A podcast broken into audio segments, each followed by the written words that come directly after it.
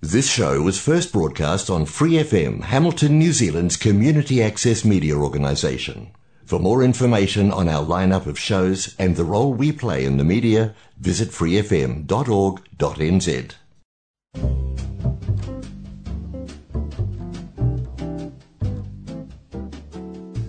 Kia Brasil! O programa de rádio comunitária em Hamilton, na Nova Zelândia, para brasileiros ao redor do mundo. Que hora New Zealand, que hora Brasil, que hora mundo. Estamos finalmente reabrindo as fronteiras da Nova Zelândia e aos pouquinhos, bem na conta gota ali, estamos recebendo os turistas e as pessoas que vieram para trabalhar, que seja por Work Holiday Visa, que seja por Skill Migrant, né, que estão lá na Green List, enfim, são algumas poucas categorias que estão finalmente entrando no país. E vou dizer que, olha, tem muito comerciante, hospitalidade, etc., que estava esperando que ele fosse ter um boom grande, mas pelas estatísticas e contagem, parece que saiu mais gente para ir visitar os familiares do que quem veio aqui para Nova Zelândia. Bom, e se você está no meio dessas pessoas que estão chegando agora ou que estão pensando em vir para Nova Zelândia, o vídeo de hoje vai ser bastante útil e importante. Afinal de contas, a gente vai ter uma convidada que vai ajudar a esclarecer algumas perguntas que muitos de vocês fazem nos grupos de brasileiros aqui no Facebook. E como eu não sou especialista neste assunto, mas eu gostaria muito de poder trazer informação para vocês de forma mais correta e precisa, eu trouxe com vocês então hoje a Gihane Sato. Muitíssimo obrigado por estar aqui no Que Hora Brasil. Oi, Maia, tudo bem? Bom, obrigada pelo convite. É um prazer estar aqui novamente.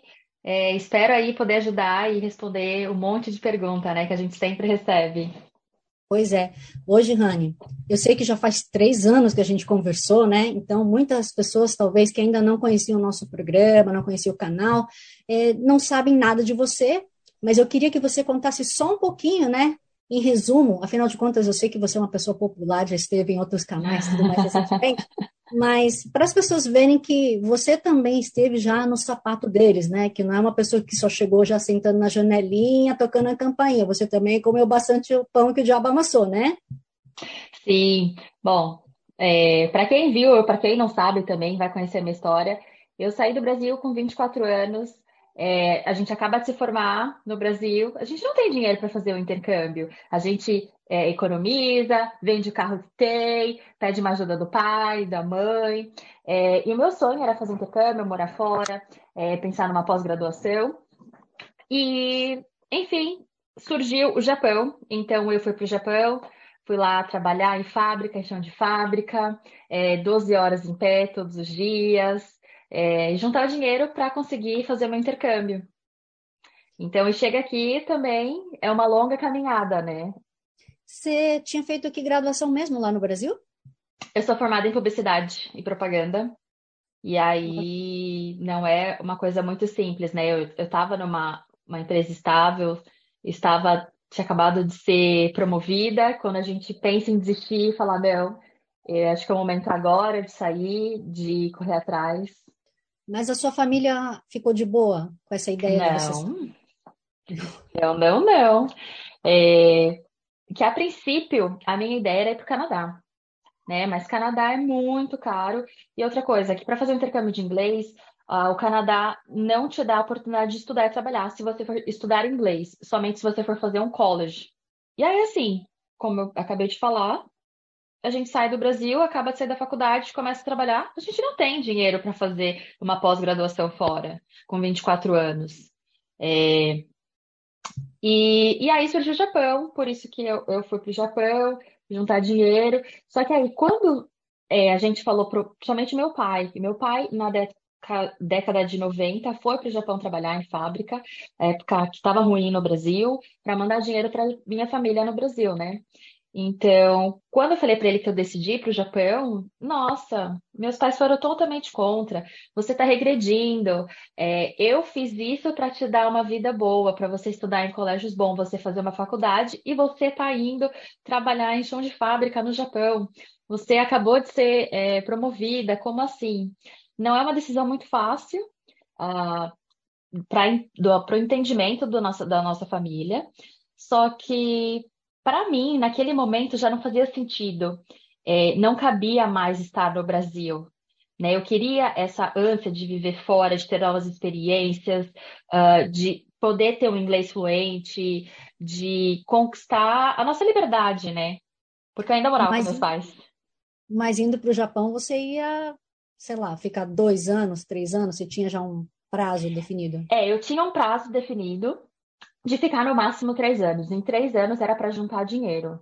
Então, assim, eu fui e eu tenho muito orgulho porque a gente conseguiu cumprir esse prazo antes, antes do tempo, é, do que a gente precisava fazer, né? Porque, assim, a vida no Japão não é fácil. Não é fácil. Você está acostumada a trabalhar um escritório, sentada, mexendo ali no computador, na internet. No momento que a gente entra numa fábrica e você vê que você, sua faculdade não vale nada, é, as suas experiências, tudo que a gente corre atrás no Brasil, você é só mais um. Ou você não é ninguém, porque você não fala a língua. Você, eu não entendi, eu não falo japonês, né? Básico, bem básico. É, e assim, essa, essa falta de a gente conseguir se comunicar, é, meu Deus do céu, é muito complicado, né? Essa, essa parte. E a gente, eu fiquei um ano e meio no Japão. É, foi um ano e meio, assim, de abrir mão, de conforto total, para sair o mais rápido possível daquela situação, daquela vida. Porque o Japão, você trabalha muito, ele te dá um bom retorno financeiro. Se você quiser, você troca de celular todo mês. Você compra um carro novo todo ano. Mas a gente, eu não queria, nem eu e meu namorado na época, a gente não queria se acomodar nessa situação. Porque a gente via muito brasileiro é, e escutou muita história que brasileiro que ah, ia no Japão fazer dinheiro, depois voltava para o Brasil. Aí ficava curtindo a vida no Brasil, voltava de novo para o Japão. Então a gente não queria viver, né, viver nessa vida, sabe, de acomodar. O que, que a gente quer fazer? A gente quer crescer, ter melhor qualidade de vida. Qual país que vai nos oferecer isso? Na nossa cabeça, naquela época, era o Canadá. É por isso. Mas se você estava juntando dinheiro e você tinha um target, e aí você ia para o Canadá para fazer um college ou para. Para fazer um college. Para fazer um college e tentar imigrar. Porque eu não conheço o Canadá, mas o Canadá, é, eu cresci com o sonho de, de estudar e morar no Canadá. É, pesquisava bastante isso. É, só que quando a gente começa a colocar na ponta do lápis mesmo tudo para fazer acontecer, você fala, é muito dinheiro, é um investimento que eu não tenho. É, será que eu vou aguentar pegar uma cidade que é mais fácil você pegar residência, você conseguir imigrar, só que aguentar a temperatura de menos 50? Ou se a gente for um pouquinho mais para um lado, você é obriga obrigado a falar francês, senão você não consegue bons serviços. É, tem uma certa discriminação por causa disso, né? É, aí se você for para outra ponta do Canadá, são seis meses que realmente, assim, é, outono, inverno, é chuva, é frio, é tempo cinza. Será que a gente, se começa a colocar, porque a gente não pensa esses detalhes, o quanto tempo pode nos afetar? Afeta o nosso humor?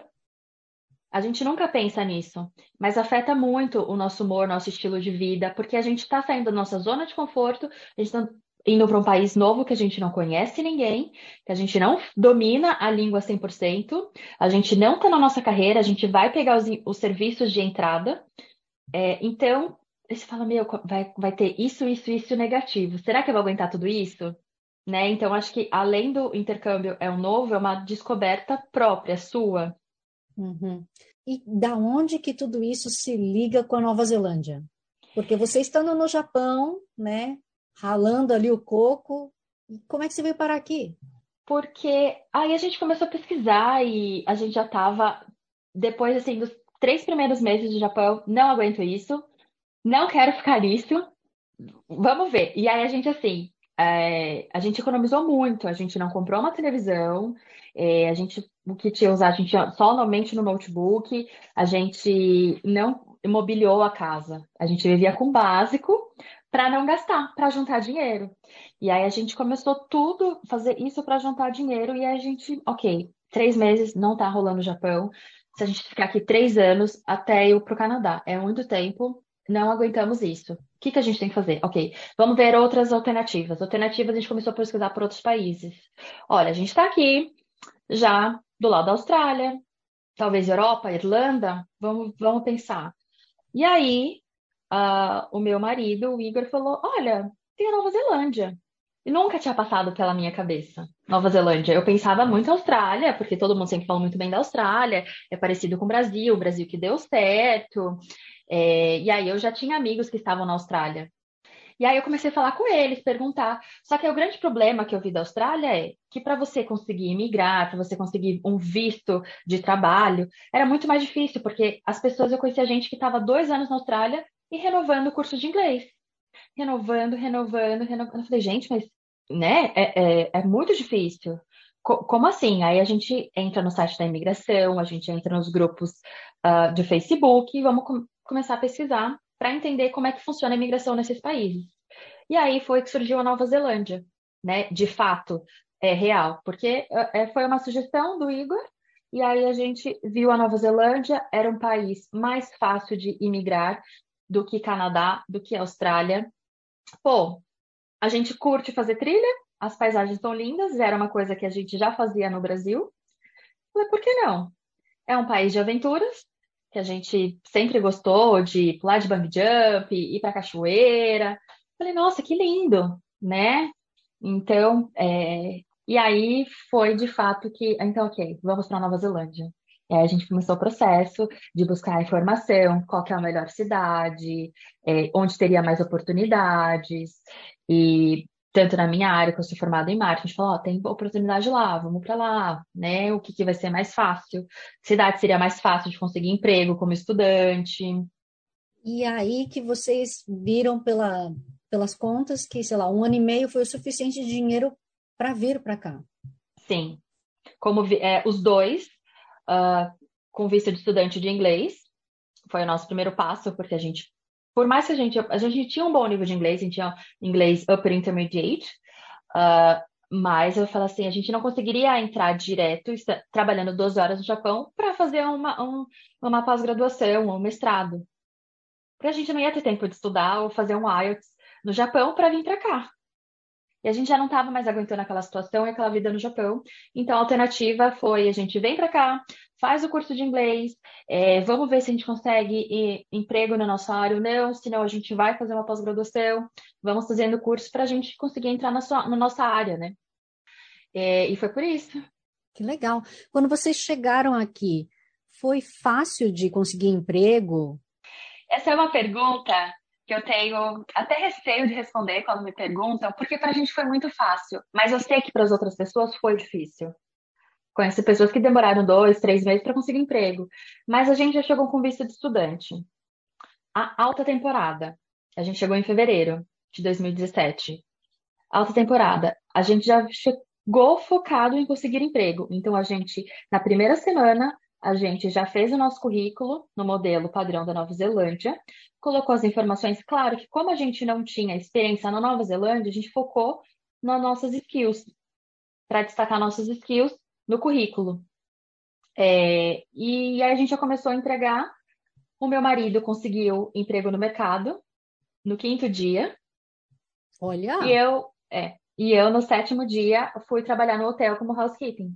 Só que aí a gente falou, Giovanni, quanto tempo você ficou lá? Eu fiquei duas semanas no housekeeping, gente. Porque, mas assim, eu falo, quem trabalha com, com isso, com, com housekeeping, com cleaner, eu admiro. É, porque quando eu estava no Japão, na fábrica, eu falava, ah, eu prefiro estar tá limpando banheiro no Japão na Nova Zelândia do que estar tá aqui no Japão, porque eu já aguentava mais aquela situação. Na hora que eu cheguei aqui, eu falei, gente, é diferente, não é tão, assim, não é pesado, é diferente a limpeza do que é feito no Brasil, é diferente, mas é um ritmo diferente, é, é muito corrido, é, é muito exaustivo, é muito físico, por mais que no Japão fosse físico, teve, teve um momento diferente ali, que eu falei, meu Deus, né? Não é, não é tão simples quanto a gente imagina. Mas por quê? Como assim? Não sei se foi aquela coisa de nós brasileiros também. É, a gente tem, a gente tem um certo preconceito. A gente é orgulhoso, tanto que a gente no Brasil a gente usa o termo subemprego, né? Então quando você chega aqui, você reaprende muita coisa.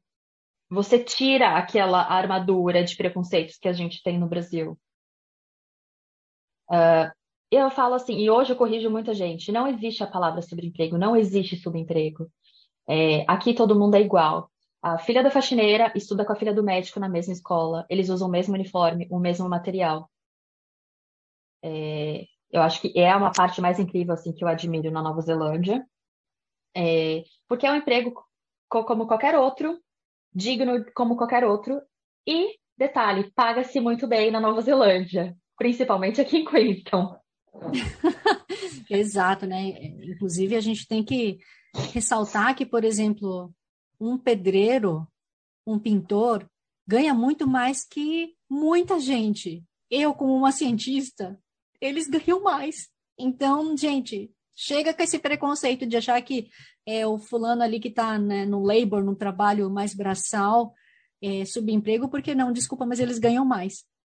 Né? É, Muitas vezes mais exatamente. que muita gente Sim, é, muito mais. Eu fico assim, meu Deus, né, cara? Mas é. assim, eu acho que eles entendem, porque é um trabalho físico, acaba sendo pesado. Por mais que a gente, é, no escritório, você tem um outro tipo de trabalho, claro que é mental, e você estudou muito tempo para isso, teve outro tipo de qualificações. É, mas eles dão valor para todo tipo de serviço. Uhum. E aí eu acredito então que depois, como vocês conseguiram um emprego, vocês foram mudando para conseguir um sponsor e chegaram sim. à residência no One-Off? Não. Sim, sim, sim. Somos residentes! Então gostamos mais. sim. Uh, mas o que, que aconteceu? Como o Igor logo já é, entrou no mercado, eu falei assim, pô, você tem inglês, Rani, quem normalmente está no housekeeping aqui não tem inglês. Procura as outras oportunidades. Aproveita que você, tipo, você tem o visto aberto, né? Você pode escolher, você não está preso ao hotel né? Você não tem um visto de sponsor. Falei, é, é verdade. E aí surgiu uma vaga no mercado. Uh, e eu fui para o mercado também trabalhar no mercado. Em três meses virei supervisora. Então, para mim, foi acontecendo. Então, foi acontecendo. A gente foi subindo, foi trocando. E aí virei supervisora. Aí troquei de mercado, fui para o mercado maior. E aí fui fazendo, fui, fui fazer curso de barista, porque aí, nossa, aprendi a cozinhar, tô gostando, talvez eu queira ser cozinheira. E a gente vai se descobrindo, né? Na verdade, o que a gente gosta de fazer. E, e é o que eu falo é, para meus amigos e para os alunos, que uma coisa que a Nova Zelândia te permite é você recomeçar numa carreira diferente, que o Brasil talvez não deixaria. Gihane, ajuda o povo, porque tem muita pergunta e a gente vê assim que assim que é, as fronteiras abriram, né? Muita gente está fazendo pergunta, inclusive repetida no grupo, né? Para ajudar quem já está lá, já calejado, vendo sempre as mesmas perguntas, de saco cheio, já passando a timeline assim. Vamos responder algumas perguntinhas básicas ali que a gente vê sempre. Por Sim. exemplo, o Working Holiday Visa é só até 30 anos, né? Então, a pessoa tiver 29 e 364 dias você pode aplicar, mas Sim, você 30... pode aplicar. Sim. Ainda com 30 anos você pode aplicar. Não. Com 30 anos da sua idade limite, você pode aplicar. Se você tiver 31, não, você já não pode mais aplicar. Mas é uma pergunta também muito comum. Ah, eu peguei o Working Holiday Visa. Agora, tenho 30, só que quando eu for viajar, tenho 31. Não tem problema. Você garantiu o seu Working Holiday Visa. Hum, a pessoa, assim que conseguiu, ela tem que vir até em um ano, era isso? É, até um ano. Ela precisa entrar no país. Hum, o Brasil tem uma certa limitação de vagas, né? São o quê? 40? 300 vagas por ano, comparado com os países, por exemplo, Japão, uh, Reino Unido, que é ilimitado. Ah, então tem países que têm um privilégiozinho, né? Tem um privilégio. Ah, e aí, por exemplo, o Brasil, você tem um certo dia, horário que eles abrem, né? Acho que já foi recentemente, inclusive, Sim, é? foi essa semana, na quinta-feira, 10 horas da manhã na Nova Zelândia. Então, foi 7 horas da noite na quarta no Brasil. Então, as pessoas que querem aplicar sempre tem que ficar ligada no fuso horário. Ah. E aí, tipo, já foi, então? Acabou? Já foi, acabou. Acabou em 20 minutos as vagas esse ano. Meu Deus do céu. É Estou curiosa para saber, então, quem vem. é muito rápido. E aí, essas pessoas que vêm com esse tipo de visto, eu não sei se eu ouvi uma vez, eles falaram assim que eles têm que ficar trocando de trabalho a cada três meses. O, o Working Holiday Visa pro brasileiro tem essa limitação, que você só pode trabalhar no mesmo empregador a cada três meses. Por exemplo, o Reino Unido não tem essa limitação. O Working Holiday Visa do Japão não tem essa limitação. Do Brasil tem essa limitação. Gente, que coisa mais chata. Por que será isso, né? Isso é para realmente evitar que o brasileiro consiga isso, né? É limitar tudo. Limita a quantidade de vagas, limita o quanto tempo você pode ficar, porque a empresa também nem vai querer que você fique lá. É, é difícil. É que, pensando assim, estrategicamente, para a imigração, se você vê no site deles, eles abriram por etapas. Então, Brasil está sendo o último dos últimos países que ele abriram as vagas, ou agora só tem mais um, que é o Uruguai, e são 100 vagas, que é o próximo mês de setembro. E assim, é, e eles querem que o brasileiro trabalhe aonde precisa, ou seja, três meses é trabalhar na colheita. Ah, basicamente, né? Basicamente. Ou na estação de esqui, né? Quando tiver em é, alta. Porque é um visto de é, trabalho e lazer, e férias né? Então, assim, ele sabe que é um trabalho, é um para temporadas. Então, você fica assim, ah, você vai trabalhar três meses aqui porque é a temporada de esqui. Ah, três meses aqui colhendo uva. Gihane, eu fiquei sabendo que teve uma alteração na lei recente de que é, uma pessoa que vem com um curso de inglês, por exemplo, ele não consegue mais um visto pós-study, né? Um work visa. Isso mudou? Então, Mudou, mas o que mudou não foi mudou para inglês. O curso de inglês não te dá o visto de Post-Study Work Visa. O que, os cursos que davam é, permissão de visto de, de, trabalho após a conclusão do seu curso seriam é, de level alto, de high education. Ah. Level 5, 6, 7, 8. O que mudou é, part, agora, level 7 para baixo não te dá mais uh, o visto de pós-study. Working Visa. Tá. Só vai te dar se algum, por exemplo, se o seu curso estiver na Green List, em alguma é, específica área de demanda, que vai ser a nova residência, a Green List, né? Novo, os novos caminhos aí.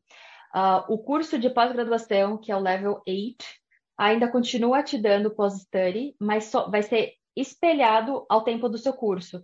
Se seu curso de pós-graduação é um ano, você vai ter um ano de pós-study work visa. O único que não mudou foi o curso de mestrado, level 9, que vai ainda continua te dando três anos de visto aberto depois uh, de concluir o curso. E o doutorado também, né? Aí o doutorado também. Uhum. Uma coisa também que a galera pergunta bastante é em relação ao visto de, é, do partner, né? Ou seja, antigamente ou há um tempo atrás, esses de higher education, né, nível 7, alguma coisa assim, você podia trazer um partner para trabalhar, né, ter work visa enquanto você estudava. Agora isso mudou também? Mudou isso também. Uh, somente o level 9 ou level 10, que é o doutorado e o mestrado, te dão a permissão de você trazer um partner e seus filhos. Caramba, então cada vez ficando mais difícil, né? Antigamente a galera vinha fazer uma pós aí em marketing, alguma coisa assim. Sim. Conseguia, mas agora não mais. Sim. Ah, Gihane, inclusive, é, acho que o ministro, como é que ele chama mesmo? O da educação? Ministro Chris Hipkins. Isso. Ele esteve recentemente né, em alguns países por aí, tentando vender o peixe da Nova Zelândia, assim que eles abriram as fronteiras. Mas o que me chocou um pouquinho foi o fato de que ele deixou bem claro que ele não quer que as pessoas venham com essa expectativa de que, assim como antigamente você imigrava né? Ou seja, usava um curso, um estudo como justificativa para depois fincar raízes, né? Aqui na Nova Zelândia. Eu acho que isso deixou de se tornar um pouco de um atrativo para o país, não é mesmo? Sim, com certeza. É... Acaba sendo contraditório, porque ele, é, ele visitou esses países para divulgar a educação da Nova Zelândia, para divulgar a Nova Zelândia, para falar que a Nova Zelândia está aberta novamente para o mundo, é, e aí ele soltou né, é, essa frase que foi meio contraditório, uh, mas talvez seja para não ter certeza, né? É, talvez que não compre um curso pensando na residência, mas pensando na sua melhoria, no seu crescimento. Uhum, entendi. Bom, é uma pena, né? A gente só perde em competitividade, eu diria. Enquanto isso, as não, pessoas com certeza preferindo o Canadá. Com certeza a gente pede para o Canadá, para a Austrália. Gihane, aquela pergunta também que o povo faz bastante, né? De será que dá para a gente viver bem ou tranquilo, só trabalhando como estudante, que seria aquele limite de 20 horas semanais? Eu sempre falo, é, é, depende de você, depende de quanto você gasta. Na minha época, quando eu cheguei, o salário mínimo era 15 e 20. E eu trouxe o dinheiro da comprovação financeira, estava aqui com a gente, mas a gente não mexeu. A gente se organizou para viver só com o salário das 20 horas. Claro quando a gente queria fazer alguma coisa extravagância, ah, vamos pular de bang jump, a gente tirava da nossa reserva financeira. Mas assim, dá, dá. É, depende também da cidade que você for vir estudar. Claro que tem cidades que o custo de vida são um pouco mais cara que outras. Quando você vai numa cidade pequena, é, se você for para Invercargill, que o custo de vida é o menor da Nova Zelândia, se for para Nelson, se morar em Auckland ou Wellington, né? Claro que dá. Mas assim, você vai fazer o básico, pagar o seu aluguel, a sua comida e suas contas. Você não vai comprar uma roupa, você não vai ficar indo no cinema, você não vai ficar comendo fora. Então, assim, como estudante, você vive, mas você vive ali no justo. Hum. Aliás, quanto que tem que ter dinheiro na conta agora para isso é uma coisa que também mudou, que agora é 1.667 dólares neozelandeses, tá? Às vezes as pessoas confundem quando a gente fala dólar, pensa que é o dólar americano, é o dólar neozelandês, por mês de estudo. Hum. Então você multiplica isso pelo tempo que você vai estudar. Então você vai estudar cinco meses, você multiplica isso por cinco. Se o seu curso é de um ano, são 20 mil dólares. Uau! Ah, e aquela pergunta clássica ali de, ah, que cidade que é bom para morar na Nova Zelândia? Acho que é semana sim, outra semana também, sempre tem alguém postando, né? Exatamente. E, e é, é sempre as mesmas perguntas. E eu falo, o principal é você pesquisar. Cada cidade é muito diferente uma da outra. Que estilo você, você está vindo para um país novo, ter novas experiências. Então você está tendo o privilégio de escolher que estilo de vida você quer ter, certo? Então eu falo o que, que o que você gosta, o que você quer fazer. Para você é importante estar numa cidade grande, com movimento, é, com festival, com shopping. É importante isso para você? Então vai para cidades grandes. O que, que você quer? Você quer estar mais perto da natureza, uma cidade mais tranquila, que você vai conseguir se movimentar é, rápido para todo lugar? O que, que então, assim, é muito o que, que você quer. Agora, se a pessoa perguntar para mim, e aonde tem mais emprego? A Nova Zelândia inteira, gente. A Nova Zelândia inteira tá tendo emprego para você nesse momento, assim. Não sei se você viu, mas está saindo várias reportagens no jornal, na televisão, que a gente está vivendo a pior crise por falta de funcionários na Nova Zelândia dos últimos 50 anos. 50 anos? Uau! Então, assim, falta muita gente, né? É, aqui, Queenstown, por ser uma cidade turística, ela tá lotada. Desde que abriu as fronteiras, ela tá lotada todos os finais de semana. E aí, ainda é alta temporada, né? A gente tá na temporada do esqui, do snowboard. Uh, então, assim, tá super cheio. Os estabelecimentos estão escolhendo o horário para abrir por falta de funcionário. Uau! Não, e não é nem só aí, né? Eu vejo mesmo aqui na Ilha Norte, né? Alguns lugares, tipo, uh, cafés, etc., eles estão com plaquinha até Subway, do tipo, é, voltamos em 30 minutos porque estamos limpando, sabe? Esse tipo de coisa. E, meu, no Subway. A coisa tá feia. Sim. Sim. Uma outra coisa também que a galera pergunta, né? Tem muita diferença de preço? Ah, eu quero ser o espertão, né? Quero economizar o máximo de dinheiro, então eu vou direto na escola, vou fazer matrícula. Para que, que eu vou pegar uma agência? Não tem diferença nenhuma o aluno que faz isso está perdendo, porque a escola não vai te dar o suporte. Uma agência local vai te dar todo o suporte que você precisa e as coisas assim mais simples, é, de referência para você alugar uma acomodação, como pegar o seu ônibus, pegar você no aeroporto, levar para acomodação, te indicar, é, ter você como referência. Então, assim, não paga nada, não paga mais. O valor da escola com, com uma agência de intercâmbio é o mesmo. Hum, então, realmente fica até na falta de um serviço, né? Porque muitas vezes é, a pessoa, por exemplo, se é um brasileiro vem falar contigo, a pessoa tem um atendimento já especializado no idioma, etc, né? E sendo que se você fala direto na escola, muitas vezes você nem sabe, né? Se a escola é confiável e tudo Sim. mais, né? Ah, então, na verdade, uma pessoa que vem direto para a escola, ela acaba perdendo, né, na questão do serviço. Sim, porque a, a agência que está aqui, uh, nós oferecemos um suporte é, desde o início de pegar na sua mão, te levar no mercado. Pelo menos a Share faz isso com nossos estudantes. E olha, é assim que funciona no mercado. Porque o mercado, e eu vejo que a Share recentemente, depois uh, das aberturas, que a gente recebeu bastante alunos, né, de exceção e a gente está recebendo. É, chega no mercado, o que que eu compro, Gi? O que que eu faço? Onde que é isso? Onde é que é aquilo? E são detalhes que a gente não imagina. Que carne que é a mais parecida que eu posso comprar? Qual que é a picanha aqui? Qual que é a linguiça boa? Né? Então, sim, são vários detalhes que, que a gente dá esse suporte. Então, realmente, quem não contrata a agência e vai direto com a escola, está perdendo tudo isso, porque a escola não oferece isso. Hum, entendi. Ô, Rani, é, tem muita gente também que quer o famoso espertão também, vem com visto de turista e procurar emprego. O que você diria sobre isso? É, eu diria que essa pessoa é muito corajosa, porque ela é um risco gigante. É um risco dela parar na imigração é, e não conseguir nem entrar no país e ser mandada de volta para o Brasil ou do país que ela, tá, que ela está vindo. É, e desde que teve a abertura da fronteira, eu escutei bastante história de gente que bateu em Auckland e voltou. Gente que chegou no Chile e voltou. É, você pode até entrar e você ter um visto restrito. O que quer dizer um visto restrito de turista? Você entra no país, só que você não consegue aplicar outro visto. De, obrigatoriamente, você vai ter que sair. Gente. Sim.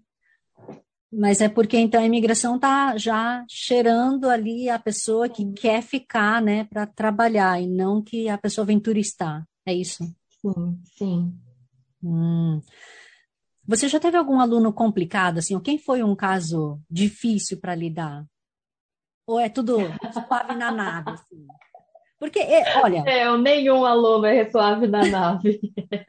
Eu digo isso porque os alunos que estão no Brasil e teve essa pandemia, é, a Cher tem alunos que a gente conquistou antes da pandemia e passou esse momento inteiro na pandemia de ansiedade de quando as fronteiras iam abrir.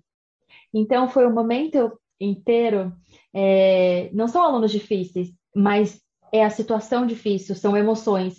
E eu sei que o trabalho que eu faço, eu mexo com vidas, eu mexo com propósitos, eu mexo é, com sonhos, mexo com pessoas. Então, assim, eu sei a importância disso. E às vezes eu acabo sendo muito psicóloga e eu falo para minha terapeuta: Meu Deus, você me ensina demais, você precisa me ensinar mais para poder passar isso. Porque eu sei que nesse momento, assim, eu tenho alunos é, que vão vir só ano que vem. E aí é, a Xé tem formas é, facilitadas de pagamento, é, que elas conseguem pagar no Brasil, é, é, um dos nossos diferenciais. E aí eles começaram a fazer o pagamento deles parcelado, e assim, tá na primeira e segunda parcela, Gihane, mas o que, que eu tenho que colocar na mala? Eu falei, calma, você só vai vir ano que vem.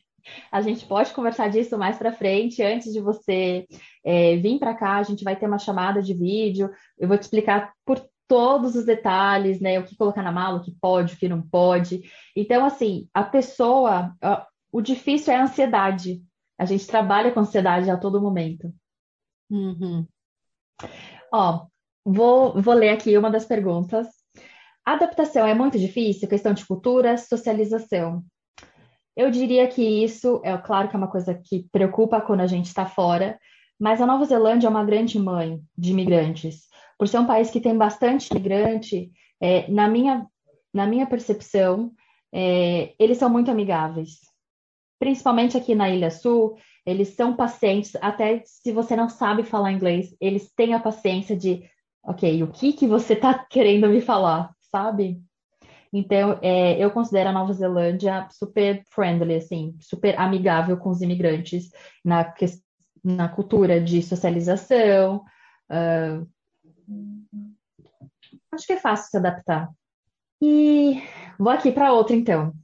Ah, se ganhar um salário mínimo, dá para viver tranquilamente? Salário mínimo é 21,20. você sendo estudante, trabalhando as 20 horas, sim, você vai ver o justo. Claro que assim, sendo bem realista, hoje, ah, na realidade da Nova Zelândia, eles estão pagando mais. O mercado da Nova Zelândia, pela falta de mão de obra, eles estão pagando mais que o salário mínimo. Uhum. Então, assim, e já para tirar isso da cabeça, é, vem já com a cabeça aberta, com a mente aberta, já vai tirando esse preconceito é, sobre serviços, porque hoje, é, se você vai trabalhar para uma empresa de limpeza, você está ganhando 27 dólares a hora se não mais. Pois é, então para que fazer faculdade? A burra, né? Vai fazer. Mas enfim, que mais que o povo andou perguntando aí? Se quando estamos estudando conseguimos trabalhar e também conseguimos o visto de trabalho, bom, estudante, com visto de estudante, você pode trabalhar as 20 horas por semana. Ah, Gihanna, posso trabalhar 25? Não, não pode, gente. Nova Zelândia é um país pequeno que diretamente do seu salário já é descontado o imposto. Então, a Nova Zelândia sabe o quanto você está trabalhando, quantas horas você está fazendo. E já tive aluno que trabalhou, tipo, ah, uma semana trabalhou 20 horas, 21, na outra semana trabalhou 23. Só que você vai calculando isso no mês, ele já passou do limite dele. O seu limite é 20 horas, você tem que trabalhar 20 horas. E aí depois ele tentou renovar e a imigração falou não, porque você não cumpriu a regra do seu visto, que é trabalhar 20 horas. Uau! A galera tem que ficar esperta, né? Vai achando que ah, é um jeitinho brasileiro, uh -uh, só que não, né? Sim, Outra coisa também de restrição para estudante é que não pode ser autônomo, né? Então você não pode Sim, ser self-employed. Você não pode, você não pode ser self-employed.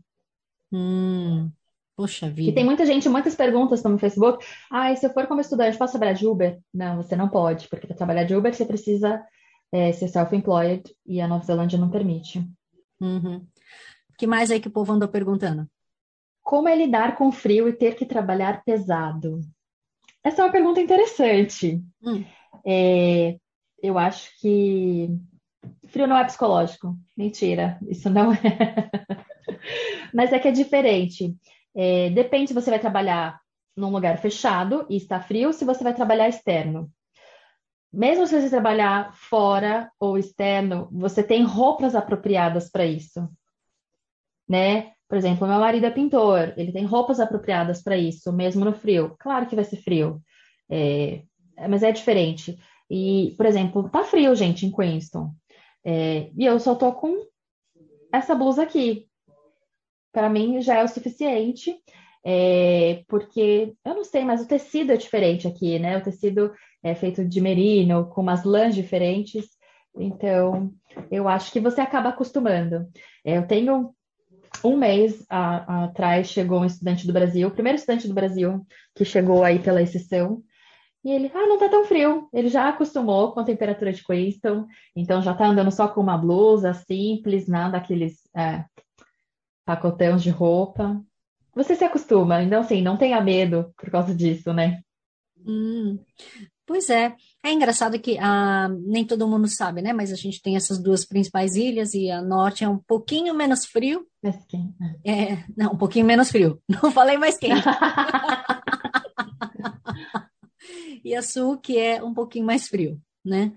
Mas é, você já veio aqui para norte? Já, já. É, e eu acho calor. Mas assim, é que eu fui no verão. Então, assim, não tem um certo comparativo. Quando eu fui, porque, cara, verão tava calor, calor. Ok, que era um pouco mais quente aqui do que a Ilha Sul. Mas agora, esse ano, eu vou passar duas semanas aí na Ilha Norte, no final do ano, então a gente vai realmente ver se o verão é verão. Será que o verão não é tão verão aqui na Ilha Sul? É, muita gente pergunta também se dá para entrar na praia, né? Na água, na Ilha Sul. Eu acho que é mais complicado, né? Complicado. Olha aqui, em Queenstown tem um lago gigante, que é a gente, nossa prainha daqui, mas eu entrei poucas vezes, sendo bem sincera. Eu entrei poucas vezes, mesmo no verão, porque a água é muito gelada. Hum. E olha que esse verão desse ano foi muito quente. Bateu 33 graus aqui em Queenstown. Olha, not bad. É, not bad. Dihane, mudando completamente de assunto, como foi passar toda essa pandemia e ter dois filhos longe da sua família? Foi, foi acho que desafiador é, para todo mundo, porque é, essa pandemia acho que mudou com o mundo, né? Como você enxerga o outro, como você se enxerga. e o quão, qual que é o valor que você dá para sua família que está no Brasil. Porque no começo, quando você chega num país você é imigrante, você sente muita falta, muita falta da sua família. Depois você vai acostumando, vai tapando o buraco com os novos amigos que você vai fazendo, que você vai considerando eles sua família, sua família da Nova Zelândia. Então vai acabando, vai suprindo um pouco. Mas essa pandemia, é, a gente repensa e, nossa, graças a Deus, é, a gente aqui não perdeu ninguém da família por causa da pandemia, por causa do Covid. Mas eu imagino as pessoas que estavam, assim, literalmente trancadas aqui na Nova Zelândia, né, não poderiam ir embora, que se fosse embora, não poderiam voltar, né? Porque não, ter, não tem um visto permanente. É, e elas ficaram por um sonho, ficaram por um objetivo final, que era a residência. É, mas é, não foi simples assim. Bom, Gustavo foi um bebê pandemia, eu diria, porque ele só tem um ano. Então, não é, não é muito simples. Mas assim, a minha família não conhece. É, a minha mãe, minha sogra conhece a Rebeca, mas elas ficaram um mês quando a Rebeca nasceu. Então elas conhecem a Rebeca de um mês. Elas não conhecem a Rebeca de três anos. Não, eh, ninguém conhece o Gustavo pessoalmente. Né? Então a gente também está muito ansioso é, em ir para o Brasil, ver nossa família, nossos avós. Uhum. Entendi. E mesmo porque não é só a questão de ver ou de conhecer, mas é, toda ajuda que a gente precisa depois de ter um bebê, né? De até ter um tempinho para poder comer ou ir ao banheiro porque não tem ninguém em casa com o bebê que o marido foi trabalhar. É, eu sou muito grata, assim. É, Queenston tem uma comunidade brasileira que te abraça, te agarra. Nas duas, é, nas duas gestações da Rebeca, eu tive ajuda. Uh, na gestação da Rebeca, eu ganhei berço, eu ganhei carrinho, eu ganhei roupa, ganhei tudo. Aqui era do Gustavo, a gente já tinha muitas coisas, mas eu também ganhei muitas coisas. É, e alguns grupos assim de conhecidas se reuniram e durante um mês elas fizeram é, comida. Elas levaram é, marmita pra gente, assim, durante um mês. Elas se avisaram. E assim, quando eu, eu, eu, tive ajuda, tipo, logo que eu, foi cesárea. Então, assim, depois de quatro semanas, o Igor voltou a trabalhar, e, mas eu, eu ainda não podia dirigir. Eu, como é que leva a Rebeca para creche, né? A gente está se adaptando, está recuperando de uma cirurgia. É, então, assim, eu tive ajuda é, do pessoal da igreja também, que veio aqui em casa e ah, vai dormir um pouco, eu faço o Gustavo dormir. Eu vou no parquinho com a Rebeca e vocês dormem, sabe? Então, assim, a gente teve ajuda de amigos, teve ajuda de pessoas que, assim, que são conhecidas, mas não são nossas amigas né? Mas é, a gente tem um apoio muito forte. Da comunidade. Da comunidade. Que bonito isso. Você quer mencionar nomes para agradecer aí? Eu acho que não dá para mencionar nomes, porque eu não, eu não quero esquecer o nome de ninguém, mas foi muita gente, foi muitas pessoas. Por exemplo, na gestação do Gustavo, é, eu tenho uma doença autoimune e eu fiquei muito mal. Eu fiquei quatro meses de cama. Eu fiquei muito mal. Ia no hospital toda semana. E aí, eu não conseguia cuidar da Rebeca. Sabe que eles e é assim, dois casais de amigos pegavam a Rebeca na creche, e aí daqui a pouco já chegava alguém para ficar com a Rebeca, cuidar da Rebeca à tarde, ou levar ela no parquinho, até o Igor chegar, sabe? Então a gente teve uma grande ajuda, assim, e foram muitas pessoas, muitas pessoas que assim a gente não esperava, que nunca tinha ido na minha casa, mas estava lá me ajudando. Sempre, sempre, sempre, sempre. Tipo assim, eu sou imensamente grata e peço a Deus para abençoar cada uma dessas pessoas, sabe? Uhum. E aí eu tento retribuir da mesma forma. O máximo que eu consigo, se eu vejo uma mãe que, que eu não conheço, que ela acabou de ter neném, eu, eu só bati lá na porta dela e deixei uma marmita para aquele dia, porque eu sei que ela não vai comer, que ela, assim, sabe? Então a gente tenta retribuir o máximo. Que bonito isso, Girane. Parabéns, obrigada por ser uma pessoa assim. Pela ah, sociedade. e você acha que você teria mais filhos? Ah, não. não, deve não. o Gustavo foi um bebê surpresa de pandemia, porque eu estava com o Dil, e mesmo assim eu engravidei. Então não foi esperado, é, e aí eu engravidei do Gustavo, e agora, na cesárea que eu tive do Gustavo, eu também já operei para não ter mais filho. Ah, aliás, desculpa a pergunta. Uh, houve alguma complicação, então, pelo fato de ter que ser uma cesárea? Porque senão, geralmente, aqui na Nova Zelândia é normal, né? É, então, é, do Gustavo não teve nenhuma complicação, mas a primeira complicação eu tive com a Rebeca. Então, por eu já ter tido uma cesárea, eu tenho a opção de escolha. Ah, entendi, entendi. Foi por isso, então, foi da primeira gestação e não da segunda. Sim. Ah, e você mencionou uma doença autoimune. Isso não foi um impeditivo para você conseguir a residência? Porque aqui na Nova Zelândia, infelizmente, é um país bastante eugenista. Né? A gente sabe que muitas pessoas com doenças crônicas, etc., têm a residência recusada, exatamente por esse motivo. Graças a Deus, a minha doença não está na lista da imigração, porque a imigração tem uma listinha das doenças que eles não permitem. A minha não está, é, até porque ela é controlada hoje. É, eu não tomo mais nenhum remédio, então ela está totalmente controlada. Mas o que acontece é que durante a gravidez, por causa dos hormônios, eu tenho essa alteração. Ah, puxa. É, sim. Então, assim, foi tratado através de remédio, agora é cuidar da alimentação, uh, né? Ah, aliás, Uma falando em remédio, balanceada. Hum, falando em remédio, muita gente pergunta, né? Ah, eu tomo remédio tarja preta. O que que eu faço, né? Se eu for vir aqui para Nova Zelândia? Bom, você tem que entrar no site da migração, ver se, é, mesmo que você tome esse tarja preta, se não é algum dos remédios proibidos pela imigração. Porque mesmo se for tarja preta, você não vai conseguir porque é proibido, é como se fosse uma droga e eles não permitem. É, Outro passo é, se você for vir para cá, você precisa ter uma prescrição médica junto com você em inglês. Ou seu médico já faz a prescrição em inglês, ou você é, faz uma tradução, né, certificada. Não, não pode ser a tradução que você joga no Google e, e, e traz. Não, tem que ser uma pessoa certificada para fazer essa tradução. Ah, mas esse, essa tradução certificada pode ser do Brasil ou tem que ser aqui na Nova Zelândia? Pode ser do Brasil. Interessante. Ok, uma outra coisa também, as pessoas perguntam, né? As mulheres, contraceptivo, como é que faz? Compra do ano inteiro e leva? Você pode trazer seis cartelas para seis meses. E depois que passar no médico aqui e você pegar algum similar, né? Do que você está acostumado a tomar. Hum, mas aí ah, o estudante, por exemplo, ou a pessoa que chega para emigrar, ela vai ter que pagar muito caro para essa consulta?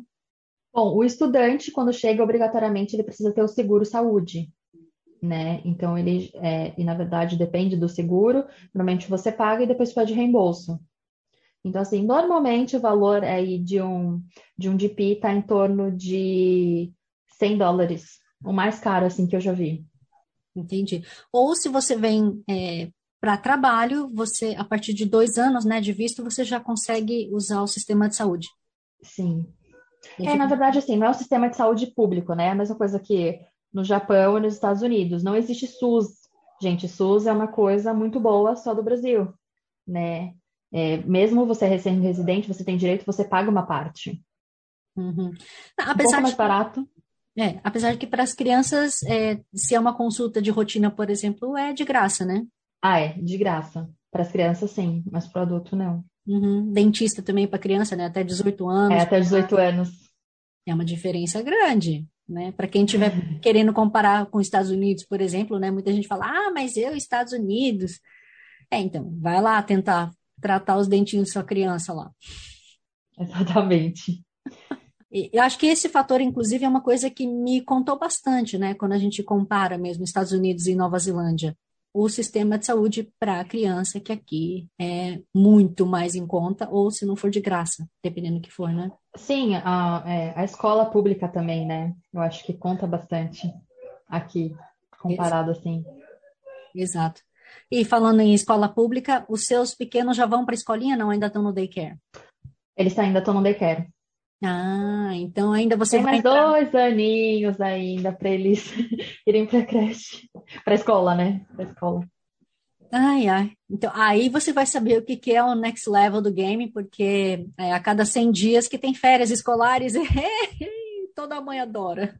Então, mas a Rebeca, ela tá numa creche, numa daycare que é do governo. Hum, É, então eu já passo por isso. Ela tem férias e as próximas férias é agora em setembro, não é? Dia 30 de setembro? alguma coisa assim. Que beleza! Sim, eu já passo por isso. Dirane, para uma pessoa que está, então, pensando em vir para Nova Zelândia, o que, que você diria? Assim, por onde começar? Primeira coisa, pesquisa. Porque não adianta você vir falar com uma agência de intercâmbio, você vem falar com a Cher, falar, eu quero fazer um intercâmbio na Nova Zelândia, porque eu vou te voltar com mais perguntas. Eu falo, o que que você, que intercâmbio você quer fazer? Você quer fazer intercâmbio de inglês? Você quer trabalhar no seu intercâmbio? Você quer fazer uma pós-graduação? Você quer fazer um mestrado? Né? Então, pesquisa. O que que você quer fazer?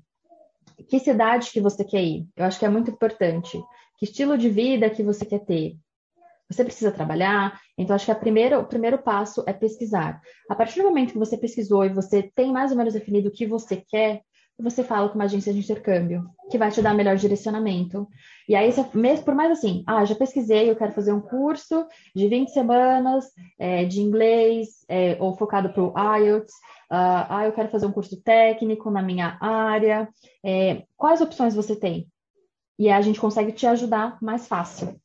Uhum. Muitas pessoas também, por exemplo, lá no Japão, estão lá desesperadas, querem mudar de estilo de vida, assim como você.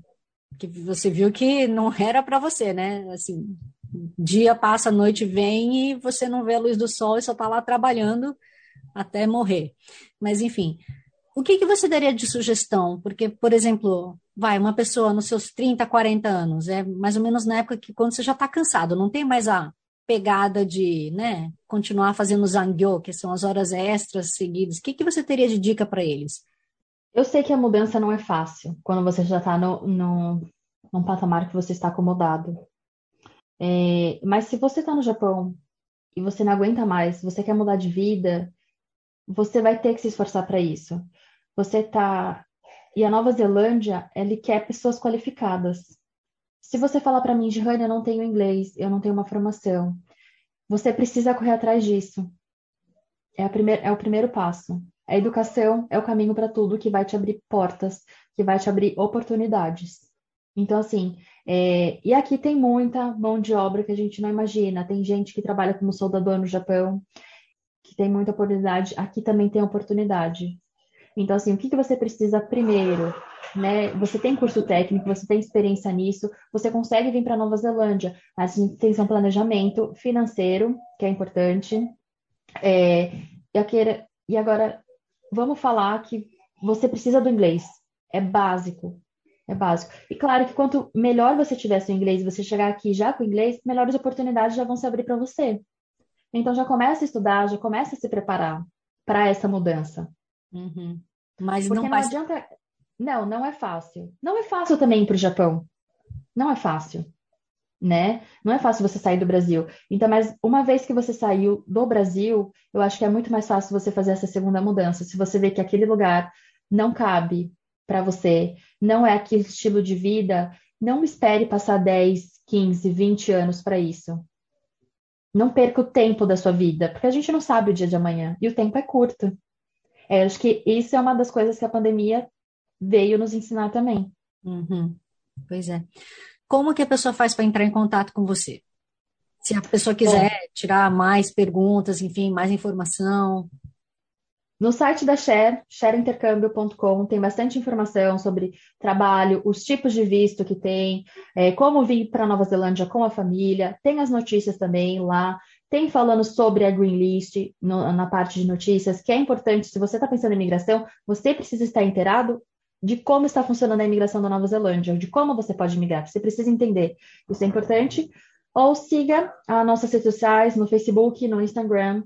Lá tem no link da bio, tem os nossos contatos de WhatsApp, nosso e-mail, e aí você pode entrar em contato conosco por lá. Vai ser um prazer.